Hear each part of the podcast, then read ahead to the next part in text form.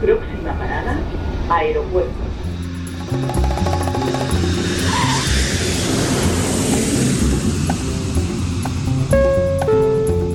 Salida del vuelo 948 con destino Aeropuerto Jazz Café.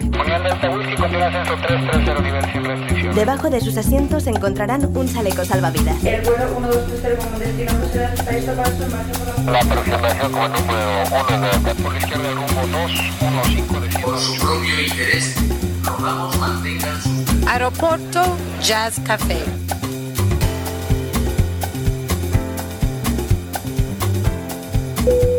Señores pasajeros, comprueben que su cinturón de seguridad está abrochado, el respaldo de su asiento en posición vertical y su mesita plegada. Gracias. Aeropuerto Jazz. Un programa de altos vuelos con José Nebot.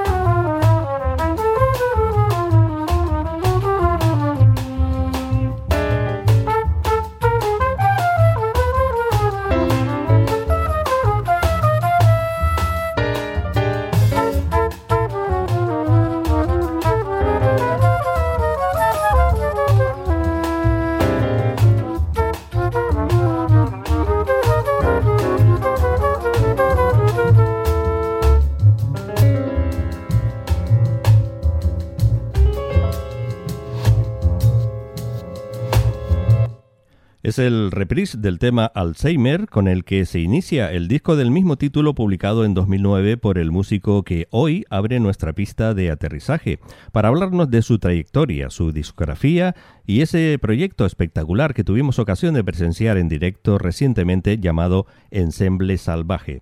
En la torre de control de Aeropuerto Jazz Café, hoy está con nosotros el pianista gran canario David Quevedo.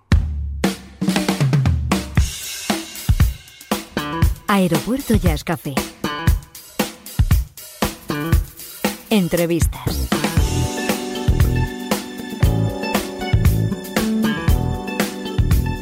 Buenas noches. Estamos aquí en la sala sinfónica del Alfredo Kraus para presentarles un nuevo proyecto.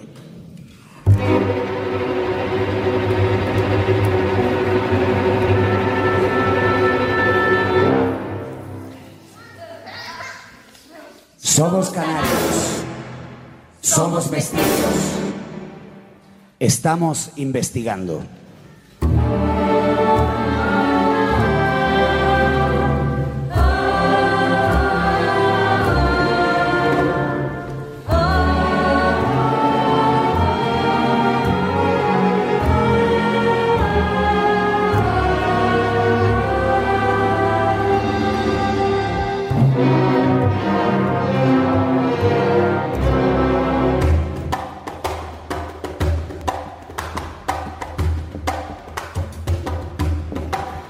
Tardado en llegar, pero ya estamos aquí. Somos canarios, somos mestizos, somos ensemble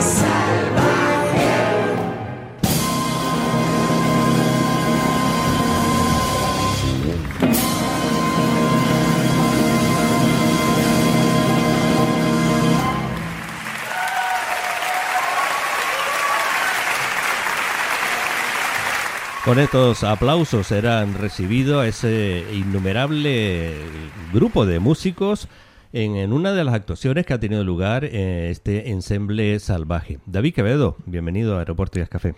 Muchas gracias, bien hallado, José.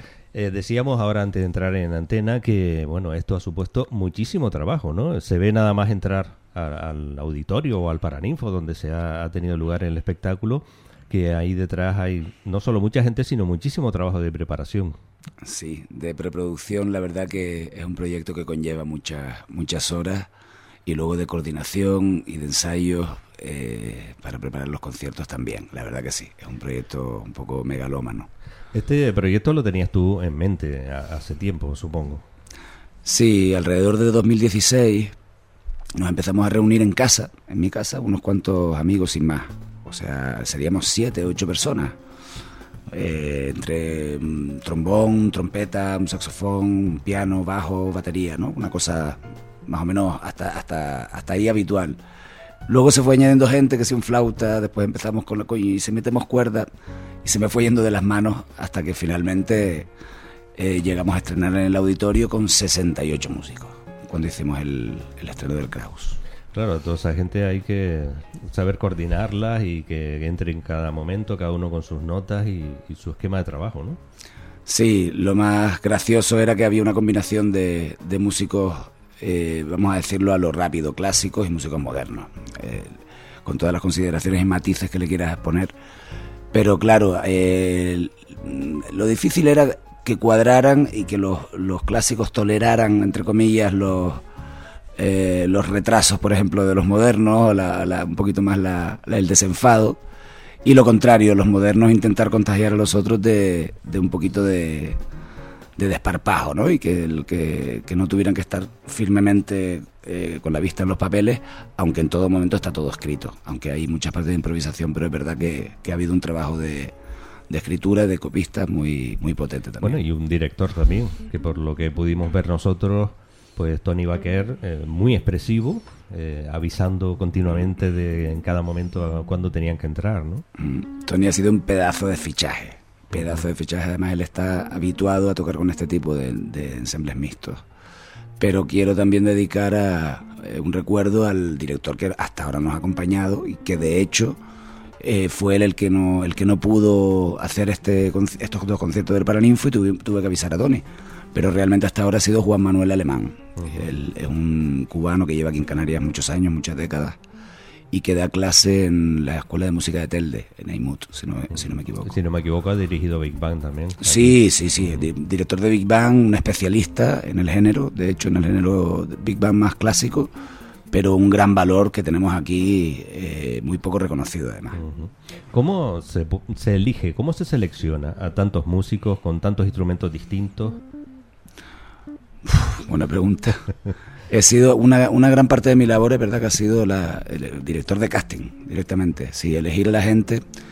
Eh, hemos, hemos tocado en tres ocasiones. El estreno del Kraus, 2017, en 2018, en diciembre, en el, en el Víctor Jara, vecindario. 2019 estuvo desierto y ahora hemos hecho estos dos conciertos del Paraninfo. De las tres ocasiones estas en las que he reunido una plantilla, pues de la primera a la segunda ya tomé nota de varias, de varias cosas y de la segunda a la tercera más aún he ido cogiendo un poquito de experiencia, todavía tengo muchos cabos sueltos y muchas cosas por mejorar, pero bueno, básicamente me he tenido que ajustar un presupuesto y en base a un presupuesto elegir a la gente que, que, pudiera atraer, que más me, me, gustara y me conviniera para cada trip. Porque además la gran mayoría son músicos canarios. Sí, Sí, un, vamos a decir un 85% o un casi un 90% de los músicos son canarios, o residentes, mejor dicho, en Canarias. Sí, porque hay apellidos extranjeros, hay músicos de, calidad. Pero bueno, entre ese casting había, yo supongo, que había unos cuantos que tú no tenías que pensar si iban a estar o no, porque lo tenías muy claro, ¿no? Sí, por supuesto. Hay colaboradores habituales que forman parte del núcleo del ensemble. La mayoría de ellos han, han participado con nosotros en todas las convocatorias que hemos tenido y, bueno, por si me preguntas nombres, te diría a bote pronto Quique Perdomo, por supuesto. Te diría también Oscar Santizo, el tuba, me ha ayudado muchísimo. Tom Warburton, que a pesar de que no estuvo en el Jara, sí estuvo en el Kraus y ahora también, y me ha ayudado una barbaridad con todo, incluido con la, con la colocación escénica y con muchísimos detalles. Eh, y bueno, unos cuantos amigos más. No me quiero dejar nadie, pero estos tres nombres yo los, resaltaría de alguna manera. Debe ser complicado también sonorizar, ¿no? Eh, distribuir esos instrumentos para que suenen eh, de la mejor manera, controlar que, que no se pase por encima de unos de otros, ¿no? Eso ha sido un verdadero reto. Y con esto sí que yo me, me, quedo muy corto con los conocimientos que tengo.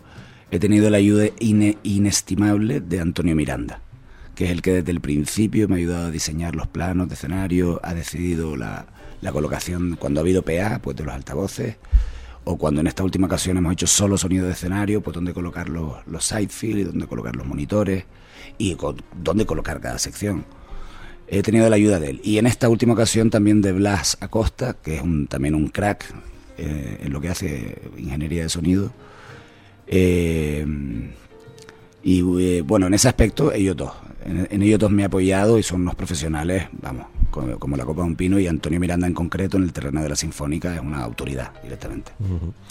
eh, los temas no son. La obra no es totalmente tuya, hay participación de otros compositores. Sí. Eh, vamos a decir que un 60% más o menos, eh, un 60-65 eh, son obras mías y después tengo a unos grandes amigos sin los cuales yo no hubiera llegado. O sea, al 100% tendría que haber estado currando otros 5 años para poder estrenar algo.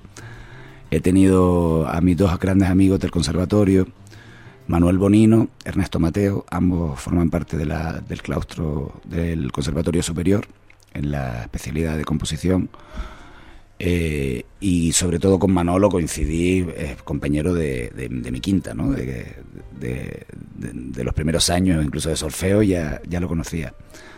Y Ernesto un poquito más adelante, Ernesto me llegó a acompañar, eh, es un poco más joven que yo, me llegó a acompañar en mi examen de final de carrera, la Rhapsody in Blue de Gershwin. Uh -huh. Nos conocimos de hecho así, yo le contraté y le pagué para que él me ensayara conmigo y se examinara conmigo. Y de ahí nos conocimos y bueno, y ahora de unos años para acá he descubierto su obra y es un compositor muy interesante. Son gente con mucha sensibilidad, ¿no? Porque se notaba, por ejemplo, Anto eh, Manuel Bonino tocando el piano, eh, uno de los temas, pues se nota... Cada uno tiene su, su lenguaje y su universo sonoro, eh, pero cada uno en lo suyo, desde luego, eh, son brillantes ambos, uh -huh. son muy buenos. Hay algunos más, si no te importa, te te digo rápido.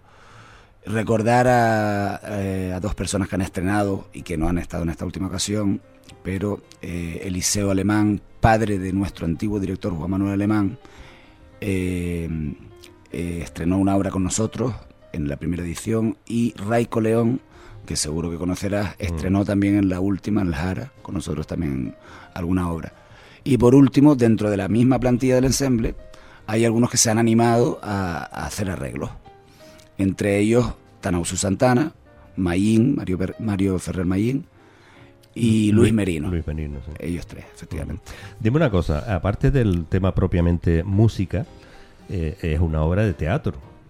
Eh, hay momentos en que da, pues, como miedo, ¿no?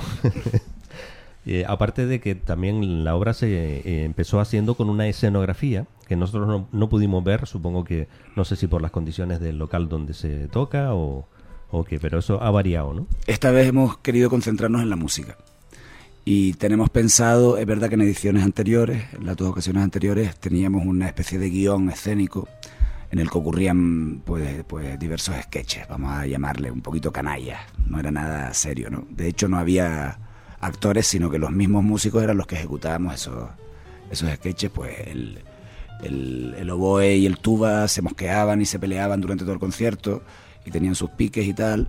Después había una bestia por ahí enjaulada, que primero Jorge Pardo con la flauta y después Mayín con la percusión intentaban calmar de alguna manera. En el caso de Mayín más bien exorcizar. Y bueno, una serie de, de gags, vamos a decir, ¿no? Y eso ahora, en, como nos hizo perder en su momento bastante tiempo de ensayo, decidimos ahora abandonarlo. Pero no del todo, sino que lo, lo tenemos pensado retomar en el futuro. Uh -huh. Juegos de voces también, tuviste que eh, tener a, a, varios cantantes para que hicieran esos coros y esas voces que, que repiten frases en momentos, in, incluida también la voz de Esther Ovejero, que, que interpreta algún tema, y er, Errol Boisky. Efectivamente. Al principio tuvimos un coro de, de ocho intérpretes. Eh, era, era demasiado. Al principio estaba realmente sobredimensionado el proyecto. O sea, era muy difícil con tanta gente.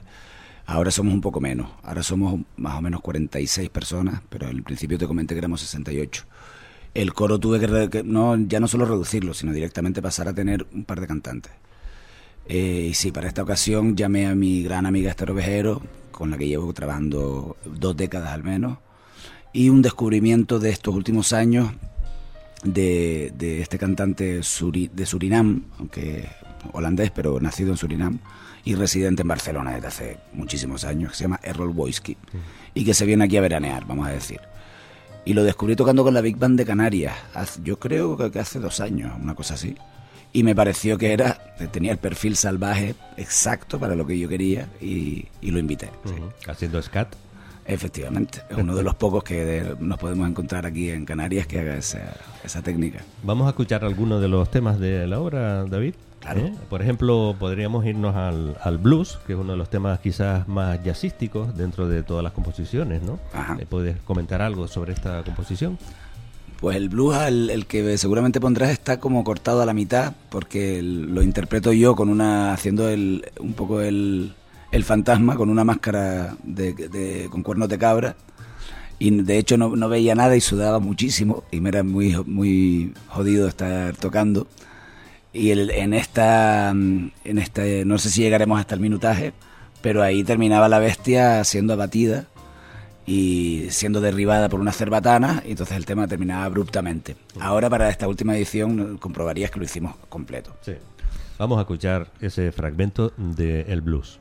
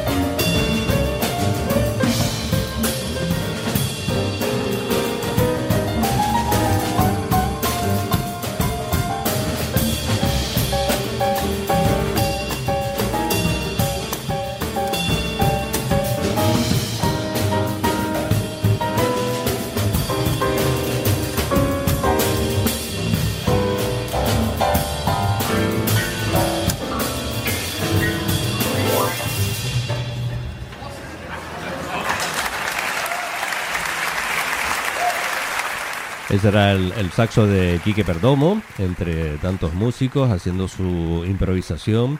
Eh, porque aquí no solo hay música jazz, hay clásica, se mezclan estilos, hay puntos de tradición canaria también en la obra, David. Sí, es un poco un batiburrillo. Eh, pero que, o sea, precisamente el reto es encontrar los puntos de conexión y que no, que no lo parezca, ¿no? Que no parezca simplemente un potaje ahí mezclado. Pero sí, hay, vamos a decir que hay tradición sinfónica, pero con estilos, digamos, contemporáneos. Eh, por ejemplo, vamos a decir que Ernesto Mateo mm, suele tender hacia un estilo así minimalista. Eh, Bonino es un poco más ecléctico, pero también eh, suena bastante moderno dentro de la, de la tradición sinfónica. Eh, yo a lo mejor soy un poco más yacero, tengo ideas más pero también me gusta mucho la contemporánea. Y luego, pues Merino se le nota más. Y a, por ejemplo, Tana Santana, bueno, el tema de Tana directamente es hip hop. Y de hecho él hace una versea, ¿no? Rapeando y tal. Eh, y qué para, más. Para mí fue una gran sorpresa, porque yo no, no conocía bien eh, a Tana. ¿no? Como estoy de vuelta en esto de la radio, pues me encuentro que un músico que en mi otra etapa anterior no existía como músico, y ahora es un gran músico y está tocando con, con mucha gente, ¿no? Y, sí. y, bueno, verlo tocar el contrabajo y de repente empieza a hacer ese rap, pues me, me sorprendió bastante. Sí, Tana en la época, bueno, hace más de 10 años estudió musiquenes y después estuvo, estuvo vagando, vamos a decir, por la península, tocando mucho con Antonio, Antonio Lizana y con varios artistas.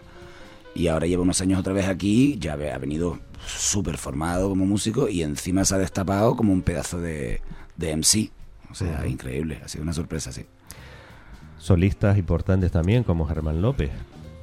Tenemos a Germán López, que desde el, desde el principio conté con él y me dio el, el sí, cuando que él ha estado yo creo que el más ocupado de todos nosotros, debe ser él que más, que más compromiso suele tener, ¿no?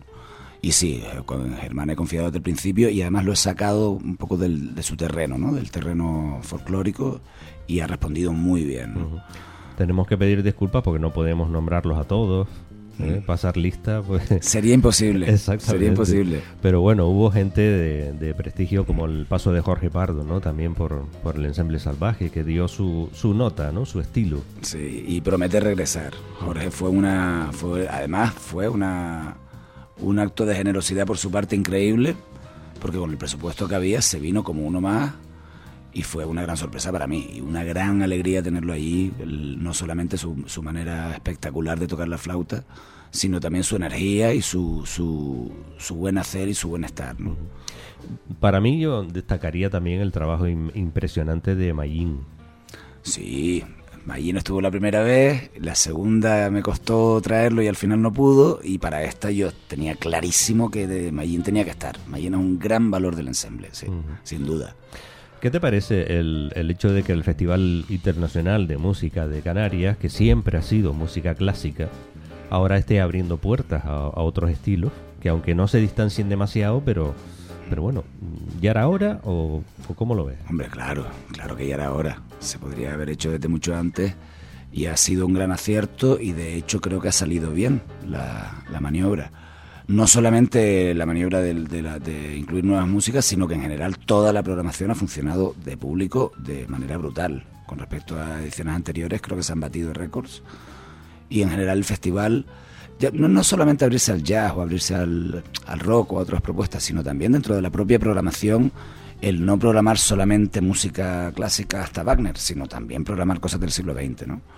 Y eso también lo han hecho. Hay una, una gran cuota de, contemporánea, que eso, eso es muy importante. No solamente las nuevas músicas son el jazz o el rock o, el, o, lo, o lo, lo, que sea, o las músicas étnicas, sino también las músicas contemporáneas sinfónicas son nuevas músicas que se, que se hacen actualmente. ¿no?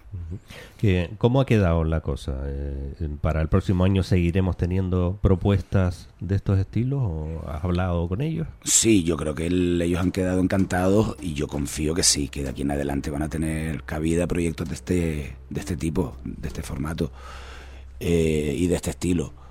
Eh,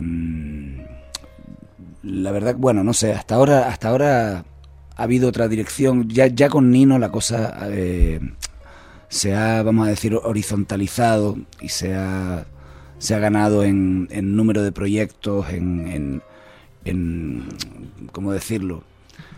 eh, en tener un poquito más de criterio, no, no traer grandes orquestas increíbles del otro lado del Atlántico, sino dividir ese caché y a lo mejor traer otros proyectos un poco más pequeños, pero hacer más conciertos, llegar a todas las islas.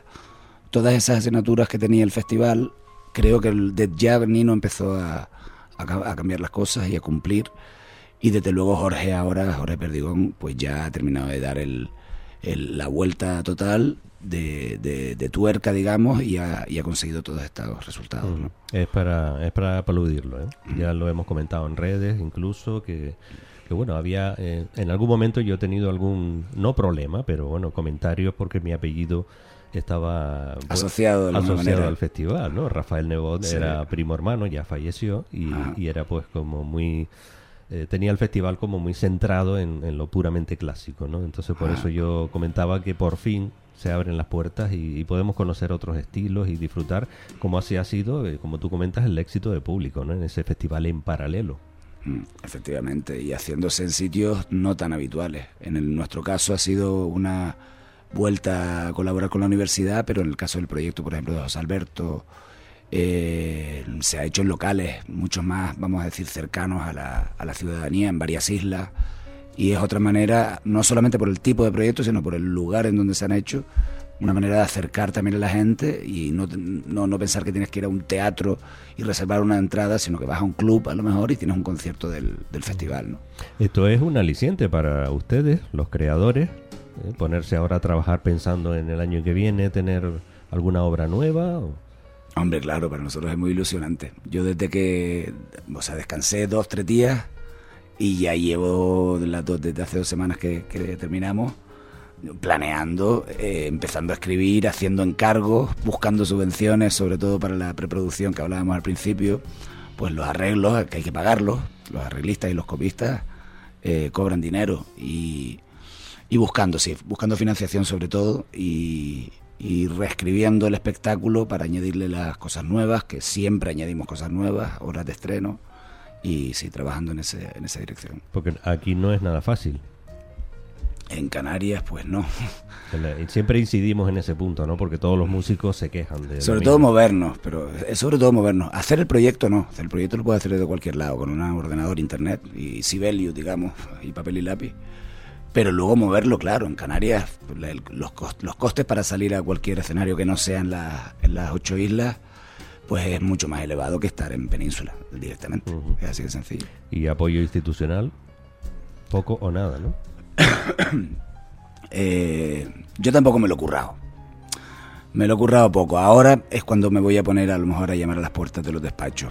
Eh, he llamado a algunas, no he tenido respuesta, pero entiendo que también era un proyecto muy grande eh, que requería mucho esfuerzo también por parte de, las instituciones. Claro, lo ideal es tener al gobierno de Canarias, cabildos, incluso los ayuntamientos, a ciertos ayuntamientos, de cara para luego poder optar, a, pues, por ejemplo, a, la- a la- a las subvenciones al ministerio, a cosas más grandes, ¿no? Al INAEM. Eh, es, es- de hecho, te da punto, o sea, no, no te dan financiación externa si no tienes primero financiación de tu comunidad autónoma. Eso es como un requisito. Y luego el tema de un proyecto tan grande, aparte de la financiación institucional, que pueden ser esas tres vías más locales y luego el ministerio, pero aparte necesitas financiación privada. O sea, necesitas por lo menos un 40 de financiación privada o un 50. Entonces ahí está lo complicado. Nosotros la primera vez me volví loco buscando promotores, conseguí algo, conseguí algunas cosas, más favores que, que dinero con tanta insonante, pero, pero yo solo no puedo. O sea, yo necesito un poquito de ayuda. Ahora he tenido involucrado en el proyecto Heito como productora que me ha resuelto muchísimos problemas, me ha quitado un gran saco de la espalda y de hecho han hecho una labor ex- excelente y estoy estoy súper contento.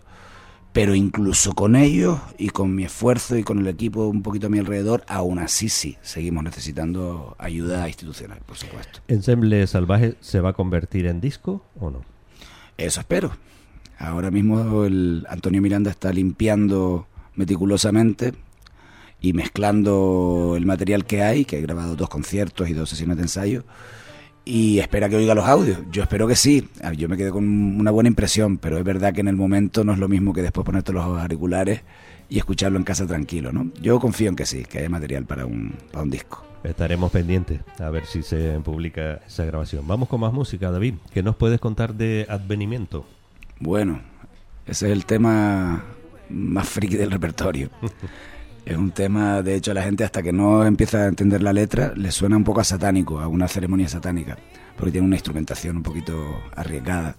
Y tiene un recitado que es un alegato, vamos a, vamos a decirlo así, que escribí yo eh, contra lo establecido, contra, eh, contra el sistema, vamos a decir, un poquito, eh, ¿cómo decirlo? No nihilista, sino todo lo contrario, como un poco con espíritu combativo de querer cambiar las cosas.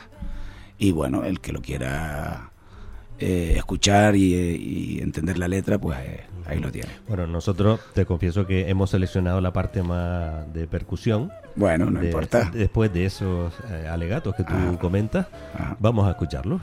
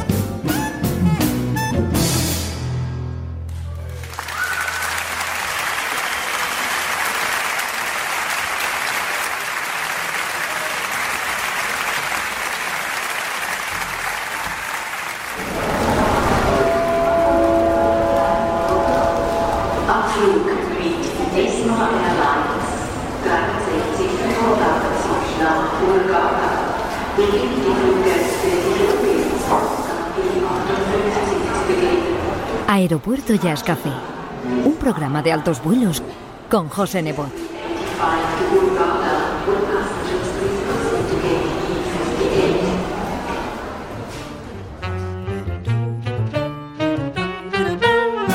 Seguimos con David Quevedo aquí en Aeropuerto Jazz Café comentando pues ese gran proyecto llamado Ensemble Salvaje que hemos podido mm, disfrutar.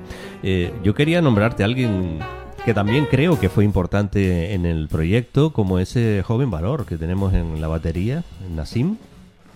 Nassim López Palacio. Esto es otro de los grandes fichajes que hemos hecho, aparte de- del director Tony Baquer. eh, pues yo diría que los- de los dos o tres más potentes y, y- y más sorpresivos ha sido el de Nassim, que es un chaval de 23 años, si no me equivoco, que estudió en Musiquene. Desde el, o sea, bueno, eh, la historia es larga. Creo que con 16 años su padre se lo llevó dos meses a la India a estudiar tabla, porque el padre es un apasionado de la India.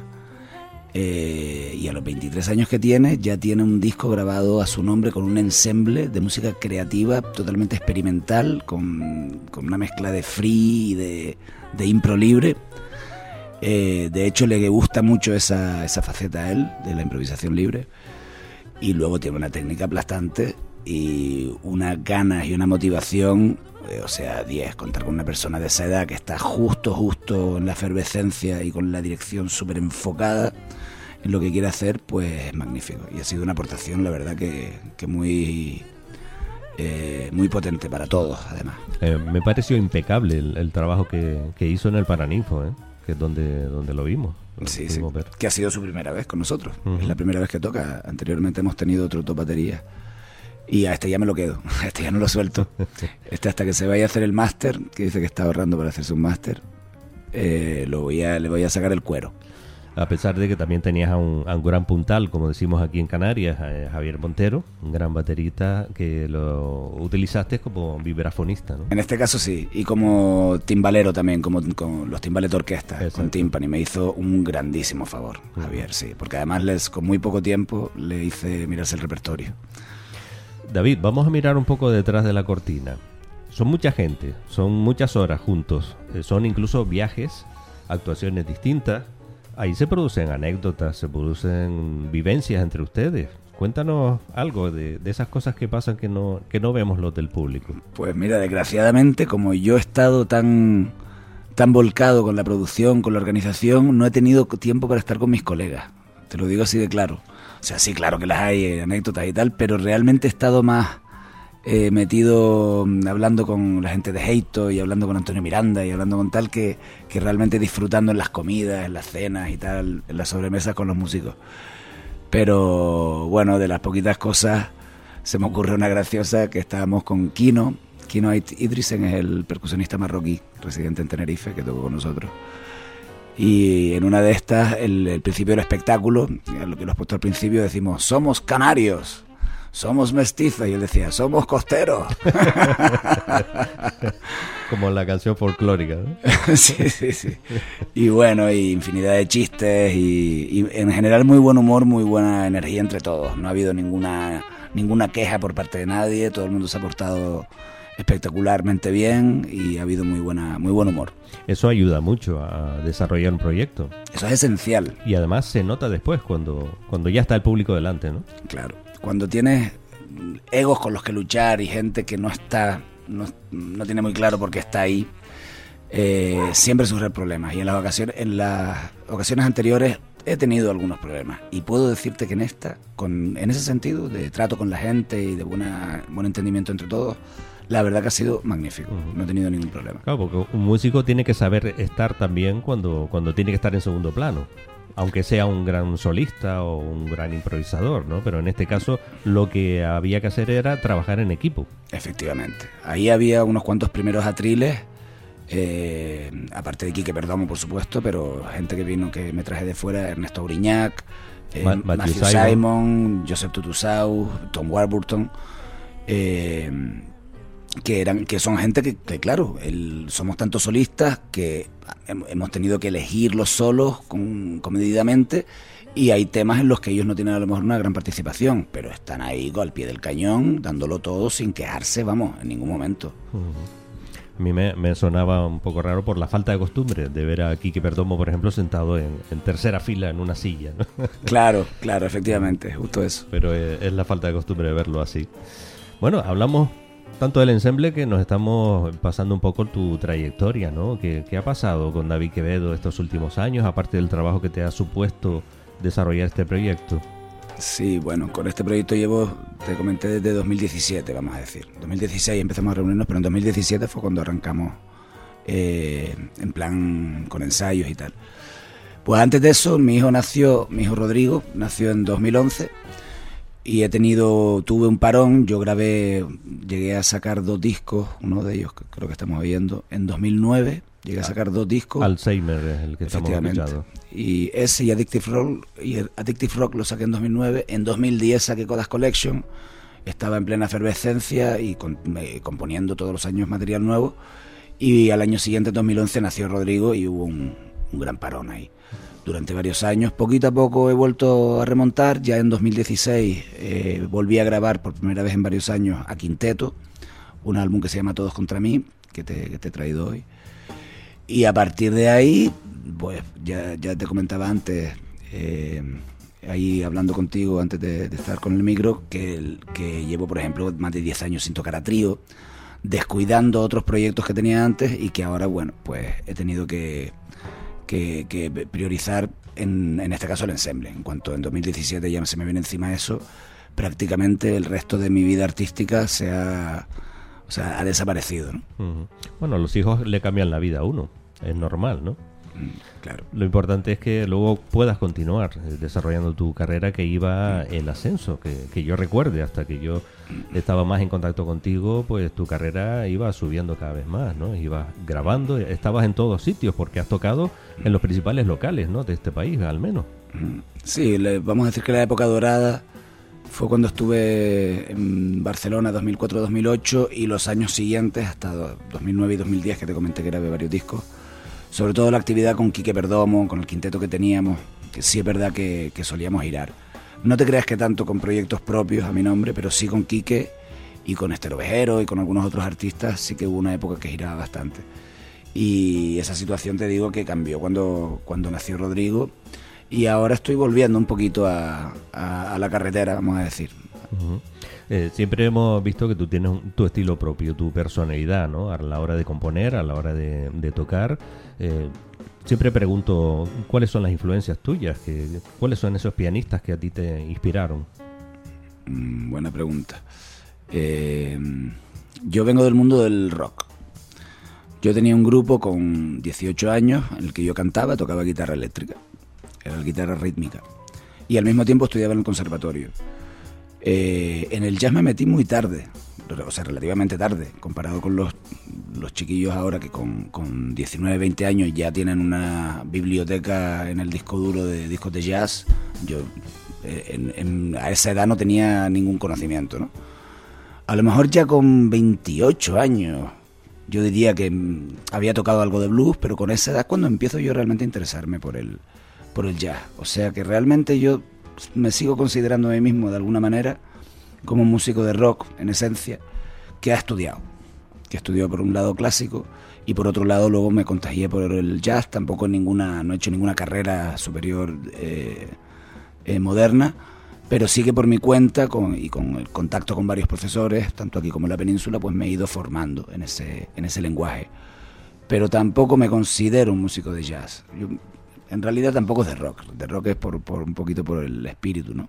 En realidad soy un músico con, que me gusta hacer música contemporánea y me gusta más que, que, tocar música ya escrita hace muchos años, que lo he hecho durante mucho tiempo y que hay que hacerlo y es un periodo de, aprendizaje, de preparación. Pero de unos años para acá he sido más egoísta, vamos a decirlo, o más caprichoso, y me he querido dedicar a la, a, la música que, que yo escribo. Y ahí es donde se ven pues todas esas confluencias. Pues está, ahí está un poco el rock, está un poco el jazz, está un poco la clásica, la contemporánea, está un poco incluso el hip hop y algunas otras corrientes étnicas. Me gusta mucho la música de ciertos folclores de, de algunas partes del mundo también me gusta mucho incorporarlo. También te hemos visto tocar funk. Hay un proyecto que se llamaba GC Preachers. no, y con Kike Perdomo. Con Kike Perdomo esencialmente hicimos dos discos, Acoustic and Funk ah, y Electric and Funk, que era puro, puro groove. Mm. Sí, muy propio de, de Quique, de, de su estilo, que le gusta esa caña, tipo cercano a Bill Evans, ¿no? El, saxofonista. Sí, por ahí irían los tiros. Quique, Quique de un poquito más ácido, vamos a decir, pero sí. Eh, ¿Qué me dices del fallecimiento de Lyle Miles? ¿Era uno de, los- de tus ídolos o, o no? No es de mis mayores ídolos. Ahora si quieres te puedo decir un par de referentes míos. Me encanta, por supuesto. Y todos hemos oído los, los discos de- del Pat, Pat Metheny Group. En especial recuerdo con mucho cariño el Secret Story. Y Lyle Mays eh, fue profesor de Paul Ortiz cuando Paul Ortiz estuvo en Berkeley. Y Polo sí tenía un, un gran cariño por él, lo, lo admiraba mucho y lo... Yo también lo admiro, pero quiero decir, él lo, él lo conocía, ¿no? Y, la- y fue un gran referente. Y en la manera de tocar de Polo, de hecho, yo oigo y, y noto esa influencia de Lyles.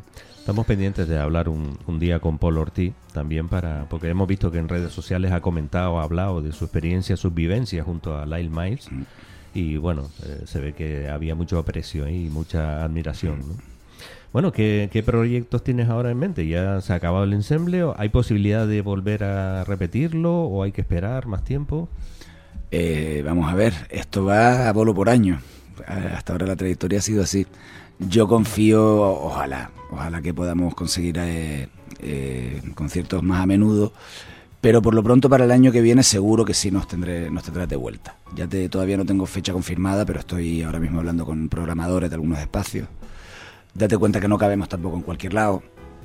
Eh, pero sí, el ensemble por supuesto que va a tener una revisitación. Ahora estoy también con otras dos cositas. Por un lado, el, un proyecto que se llama Guanche Town, que esperamos estar en otoño en el, en el Rincón del Jazz, en el Alfredo Kraus, que es un proyecto muy bonito, con temas también originales, es un septeto, con dos cantantes, y hacemos música nuestra, eh, canaria, pero no necesariamente de influencia de folclore canario, sino que todos los autores que, que hemos escrito música somos canarios en formato de septeto, ya, ya irás viendo en Facebook que iré colgando algunas cositas. La una de las cantantes, te adelanto, es Miriam Fleitas. Te, iba, te iba a preguntar si podíamos saber lo- los componentes de esa banda. Una gran amiga, bueno, ustedes, claro que te los puedo decir. Eh, están mis, vie- mis viejos amigos, que digamos el núcleo que hemos eh, tirado para adelante de este proyecto, que son Chago Miranda y José Carlos Cejudo. Nosotros tres que hemos tocado desde hace muchísimos años juntos en, multitud de, proyectos y de ocasiones, digamos que se nos ocurrió. Eh, tenemos a Miriam y después tenemos eh, a la batería a Juan Pérez, que es un, un chico también jovencito que vive aquí, en la isla. Y tenemos a Quique Perdomo, que a Quique lo tengo siempre en todos los barcos en los que me meto, ahí va Quique conmigo. Bueno, y José Carlos Sejudo te iba a comentar que, bueno, lo- ahora te enseñaré una foto que tenemos juntos de, de- Sí. de la otra etapa que hicimos una pequeña tocata en, dentro del programa. Lo recuerdo, lo recuerdo. Y bueno, tenemos caras de un poquito más jóvenes. Pero vamos, que José Carlos y tú, yo los he visto siempre como inseparables, ¿no? Sí, después estuvimos una temporada sin tocar, ju- justamente coincidiendo con el nacimiento de Rodrigo y tal, y de un poco antes cuando yo me fui a Barcelona. Pero sí, yo con, con él es con el primer músico con el que yo recuerdo hacer los primeros ensayos intentando tocar ya, era con, era con Cejudo. Ujú. ¿Tienes intención también de eh, tocar eh, alguna cosa, aunque sea esporádica, en trío o solo? Ahora tengo otro proyecto que te, te voy a desvelar sin estar confirmado, pero sí que vamos a retomar, mejor dicho, un proyecto que ya, que ya hicimos hace unos años con Germán López, el timplista también, y con Jorge Pardo, pero en formato de trío. Estoy mm, dándole vueltas a incorporar una, un- una cantante, porque estos sí son temas de folclore canario actualizado, algunos temas de Germán y algunos temas míos, y algún tema de Jorge también, de, de repertorio más así flamenco.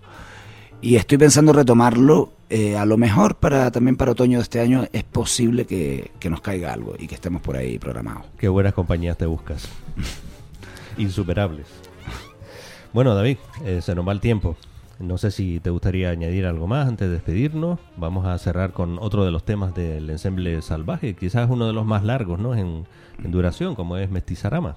Me parece perfecto. Agradecerte que me hayas invitado, encantado de haber estado aquí, y animar a la gente que no nos conozca todavía, que se venga para el próximo y que empezaré a subir en cuanto tenga material ya bien mezclado, bien masterizado. Tenemos también vídeo de alta calidad, empezaré a subir a las redes. Estén atentos. Estaremos ahí atentos. David Quevedo, muchas gracias por estar en Aeroportillas Café. Hasta la próxima. Muchas gracias.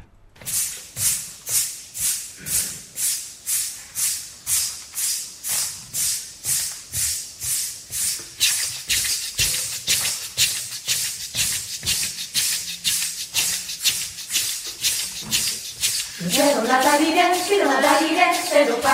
quiero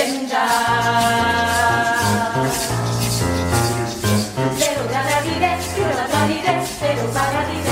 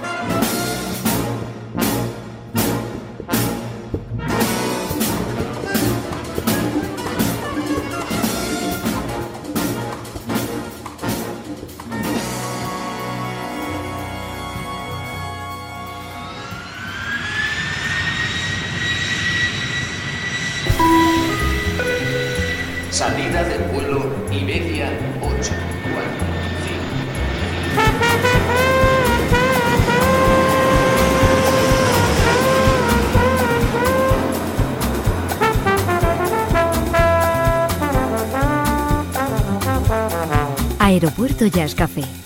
Un programa de altos vuelos con José Nebot.